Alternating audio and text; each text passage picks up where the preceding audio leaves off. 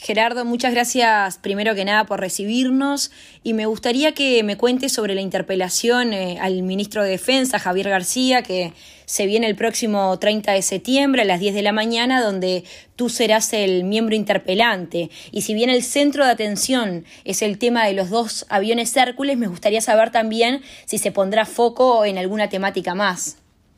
Sí, bueno, antes que nada también agradecerles a ustedes el espacio y esta posibilidad de diálogo, de, conversación con ustedes para que bueno pueda llegar a, la mayor cantidad de, uruguayos, de uruguayas posibles, eh, lo que estamos trabajando a nivel parlamentario, las iniciativas que estamos teniendo. En este caso, eh, como bien señalabas, es eh, un llamado a sala, una interpelación al ministro García.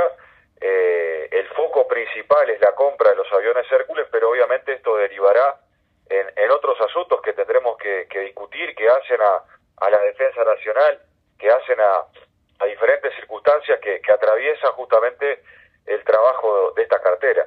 En particular, eh, nosotros estamos convencidos que eh, la compra que realizó el gobierno de estos dos aviones Hércules de la década del 70 son una mala compra, eh, una costosa compra, porque estamos hablando que son más de 26 millones de dólares eh, que se gastaron en estos dos aviones jubilados, como ha dicho la prensa internacional, pero que además, eh, bueno, eh, se hace este gasto importante en medio de, un conjunto de recortes que lleva adelante el gobierno de la coalición, recortes en políticas sociales, pero también recortes en materia de inversión en defensa nacional.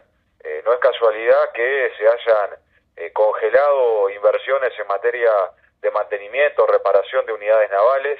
No es casualidad que eh, el radar Celex o el mantenimiento de los radares en general hayan sufrido eh, congelamientos, recortes en sus recursos y bueno, derivó en una situación como la que hemos tenido en las últimas en las últimas semanas que prácticamente no teníamos eh, cobertura de radares para el tránsito aéreo. por otro lado, obviamente eh, llama la atención que esta compra se realice en momentos en que eh, bueno se, se, desarrolla un recorte salarial del personal militar que está en el entorno del 5%. Entonces, bueno, por un lado se plantea como una gran inversión, se plantea como, como un gran aspecto estratégico, pero por otro lado, como señalaba recién, hay muchas áreas de la propia Defensa Nacional que han sufrido recortes y en particular un retroceso eh, de los recursos que, que, ha venido recibiendo el personal militar y fundamentalmente el personal subalterno. Ustedes estuvieron pidiendo informes y también pudieron acceder a expedientes. ¿Qué pudieron rescatar de todo este material? ¿Se sacó algo? Sí, sí, hemos sacado muchas conclusiones. Este, en primer lugar, eh, que bueno, esta compra se, se, se realiza eh, con muchas desprolijidades y hasta diría con algunas irregularidades. Por ejemplo, eh, en los pedidos de informes y, en el propio expediente del Tribunal de Cuentas, el, gobierno fundamenta que estudió cuatro ofertas eh, antes de, bueno, decidirse por esta opción de los aviones Hércules que, nos vendió eh, el Estado español. sin embargo, analizando el expediente del Tribunal de Cuentas, así se puede ver con total claridad que Uruguay eh, termina cerrando el negocio con España, esto es en junio del 2020, antes de que llegaran dos de esas cuatro ofertas que dicen haber analizado. Es decir, hay dos ofertas que son posteriores al cierre del negocio con el gobierno español. Claro, sin lugar a duda. O sea, no fueron cuatro eh, anteriores, sino que de esas cuatro, dos fueron posteriores. Ya el cierre estaba realizado al respecto. Exacto, exacto. Y eso es un tema importante porque, bueno, nos parece que quita o deteriora la, posibilidad de, de, una, de un proceso competitivo y también de una mejor elección del, del gobierno uruguayo a la hora de adquirir aeronaves Hércules o, o, de similares características. Otro que también hemos podido ver en, en los expedientes, fundamentalmente en este que hacía referencia al Tribunal de Es eh, la temática vinculada a las garantías. Estos aviones se compraron sin garantías por parte del Estado español y yo quisiera aclarar este punto porque, bueno, se ha generado un poco de, polémica sobre esto y quiero decir lo siguiente, o sea, en realidad esta no es una opinión del Frente Amplio o, de quien habla en este caso, eh, el señalamiento de la falta de garantías. El señalamiento lo hizo eh, la jurídica de la Fuerza Aérea eh, en un informe que realizó en diciembre del 2020, en donde dice con toda claridad que la propuesta española manifiesta, digamos, o, dice algo así como que, bueno, no tiene garantías y lo cataloga como un extremo objetable de ese contrato a firmar con el gobierno español.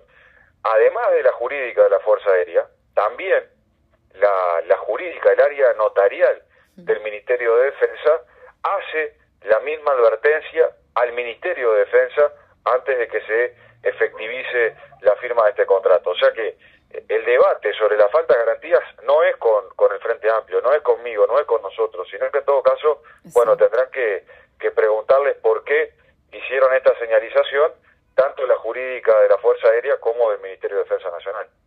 Actualmente este, el presidente Iturralde del Partido Nacional se descargó totalmente contra vos, ¿no? Y dijo que la interpelación a García es una vieja práctica estalinista. ¿Qué decís ante estas declaraciones que realizó? Yo creo que son declaraciones lamentables de, quienes no tienen ningún elemento para, para defenderse, ¿no? Porque en realidad Acá el foco debería estar en torno a si la compra fue buena o la compra fue mala, si lo que estamos afirmando está bien o está mal, eh, en el intercambio democrático sobre las diversas opiniones. Sin embargo, el presidente del directorio del Partido Nacional opta por, por esta forma de referirse que, vuelvo a insistir, lo que demuestra es el desconocimiento del tema, lo que demuestra es que no tiene argumentos para defender la compra de su gobierno, la mala compra de su gobierno, y, bueno, utiliza argumentos tan viejos como los propios aviones, ¿no? Porque esos, esas calificaciones son típicas de, de la Guerra Fría en nuestro país, ¿no? Este, de, bueno, de intentarle eh, adjudicar una, una intención eh, conspiradora, no sé de qué, de qué tipo, a una acción eh, parlamentaria, en este caso del Frente Amplio, porque no es el Partido Comunista que está interpelando, es el Frente Amplio. Y en este caso yo seré el miembro interpelante, pero acá hay un trabajo colectivo de la bancada de diputados y diputadas del Frente Amplio que llevará adelante esta iniciativa. Perfecto, sí, aparte cuando, cuando mencionó esto hizo un poco mención también a lo que es la CELAC y esto en realidad eh, de la interpelación se viene trabajando hace mucho más tiempo, ¿verdad? Se viene analizando hace más tiempo. Exacto, eh, nosotros el tema de los aviones Hércules lo venimos siguiendo desde el momento en que el ministro de Defensa Nacional anunció la compra de estos aviones. O sea, desde septiembre del año pasado venimos siguiendo este tema. Hemos hecho pedidos de informe eh, en diferentes oportunidades, con diferentes diputados. Eh, bueno, el primero que, que, hicimos sobre el tema fue con, con el diputado del Frente Amplio en Somalán. Después eh, fuimos haciendo pedidos de informe con el diputado Rodríguez, con el diputado Tiniaglini, o sea que este tema viene trabajándose hace mucho tiempo eh, y lo hicimos con responsabilidad, porque a veces cuando, cuando el Frente Amplio coloca una iniciativa de interpelación, lo primero que se lo primero que se cuestiona es la oportunidad, ¿no? Es parece que nunca es el momento de la interpelación, porque si se plantea enseguida de un hecho, como pasó con la fuga de un preso de la de la cárcel eh, con CAR, bueno, ahí parece que está mal plantear la interpelación porque no se están esperando los, los datos de las investigaciones, porque no se tiene toda la información. En este caso, que esperamos a tener toda la información, la documentación, los pedidos de las respuestas a los pedidos de informe, tampoco le sirve porque, según ellos, bueno, estamos eh, colocándolo como una cortina, como una cortina de humo cuando este, todos sabemos que, que no es así justamente por, por lo que venía señalando de del tiempo que hace que, se viene trabajando este tema. Bien, el miércoles pasado ya presentaron eh, la moción, realizaron una conferencia de prensa. Eh, ¿Qué saldo eh, sacaron de esto y las repercusiones a través de la prensa también, cómo fueron? Y bueno, yo creo que, que la conferencia fue muy buena en el sentido de que nos permitió colocar encima de la mesa muchos, muchos temas que a veces quedan dentro de las de las paredes del Palacio Legislativo, del, hmm. del edificio anexo.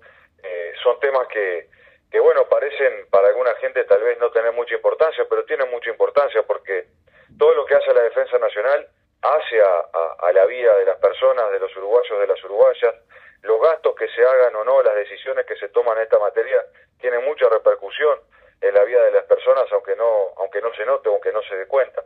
Entonces me parece que por ese lado hay, hay un gran avance. Y yo, este, obviamente, me quedo, eh, a, pesar de, toda la polémica con la que estamos y con la que vamos a continuar, con el planteo del ministro de Defensa Nacional, que tomó esta iniciativa del Frente Amplio con naturalidad y que quien dijo además que le parecía correcto que eh, la oposición, en este caso el Frente Amplio, bueno, lo convocara a sala y que él iba a ir este, estando dispuesto a, brindar toda la información. Me parece porque eh, es una actitud a destacar diferente justamente a esta actitud del presidente del directorio del Partido Nacional, que este, lejos de, contribuir a un debate, a un intercambio democrático, bueno, eh, se pretenda ensuciar la cancha con mentiras y falsedades. Perfecto. Y bueno, para culminar, el martes es este, la interpelación al ministro del Interior y el jueves es esta interpelación al ministro de Defensa. ¿Esto de que sean interpelaciones tan seguidas perjudican en algo también a lo que es la fuerza política? Porque eso también en cuanto a decisiones de fecha escapa de ustedes, ¿verdad? Exacto, sí, porque eh, una vez que, se vota en el Parlamento la eh, interpelación, hmm. la fecha eh, se define, digamos que, bueno, prestándole mucha atención a lo que pidan los ministros, en este caso, entre el presidente de la Cámara y los ministros. Bueno, eh, terminaron quedando las dos interpelaciones en la misma semana. Eh, no, no es lo ideal por, por diferentes motivos. Yo creo que el más importante es porque la, la, interpelación del martes al ministro Heber va a ser una interpelación seguramente de muchas horas que, que culmine en la madrugada del día miércoles. Y lo, lo mejor para estas instancias es estar eh, con, con, todas las energías, con, con, la cabeza descansada para dar eh, el debate dentro del Parlamento. Y bueno, al otro día va a estar esta interpelación al ministro García, pero bueno, eso no, no, no depende de nosotros, sino de, de, las agendas que, bueno, fueron proponiendo los, los ministros y nosotros vamos a estar en, en condiciones, obviamente, de, de dar el debate, de, de desarrollar la interpelación, aún en estas circunstancias que no son las mejores y que buscan, me parece, eh, el hecho de estar tan pegadas, eh, buscan, eh, bueno, como que un tema tape al otro, ¿no? Este, me parece que, esa es la táctica del, del, gobierno. Yo no creo que sea una casualidad que se haya propuesto la fecha del 28 y la del 30, sino que en realidad el, el gobierno, los ministros seguramente coordinaron esta fecha para, ah. como te decía, este, bueno, quitarle un poco de peso a, a cada una de las interpelaciones y que se vayan desdibujando con todo el contenido de información que va a estar surgiendo en estos días. Perfecto. Bueno, muchísimas gracias Gerardo, como siempre, por atendernos y te mandamos un beso grande desde a la izquierda, late el corazón. Bueno, muchas gracias a ustedes y un gran abrazo. Que abrazo. muy bien. Chau, chau.